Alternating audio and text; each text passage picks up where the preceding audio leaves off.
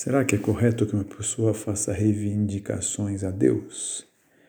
É, de fato, quando a gente olha as orações compostas pela igreja, nunca se encontra a palavra reivindicar ou reivindicação, é, que é mais assim de, um, de uma pessoa que está querendo um aumento de salário ou uma condição de trabalho melhor, que se apresenta diante do governo, de alguma instituição para pedir algo que julga justo ou uma, uma medida que julga necessária. Na verdade, nas orações costumam aparecer outras palavras, costumam aparecer a palavra súplica, suplicar, pedido, é, isso sim. Né? Ou seja, que nós com Deus não temos uma, vamos dizer assim, uma relação comercial. Nós não nos aproximamos a Deus numa relação de toma lá, dá cá nem também temos é, uma postura assim de reclamação de direitos, que eu me julgue com os direitos e que eu vou me posicionar diante de Deus para exigi-los ou cobrá-los. A gente pensa naquela parábola do devedor perdoado de uma enorme dívida.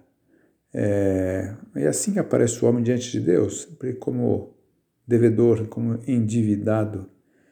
Então, nós não podemos, assim, na nossa relação com Deus, nas nossas orações, não podemos querer pôr Deus a nosso dispor, que Deus esteja como que servindo aos nossos desígnios, aos nossos desejos, mesmo que fossem desejos bons, mas Deus não está ao nosso serviço, assim, não é essa a postura correta.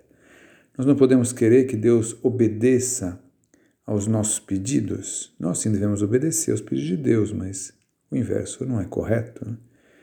Nós não rezamos a Deus para que Deus entenda a nossa preocupação, como de alguma coisa que ele não estivesse entendendo e nós vamos esclarecê-lo. Não, Deus sabe tudo, Deus sabe tudo.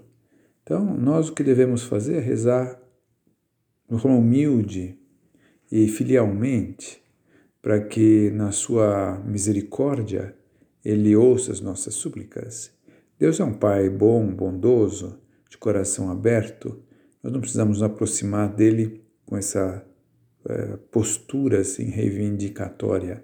Basta nos aproximarmos como filhos pequenos, como crianças que pedem.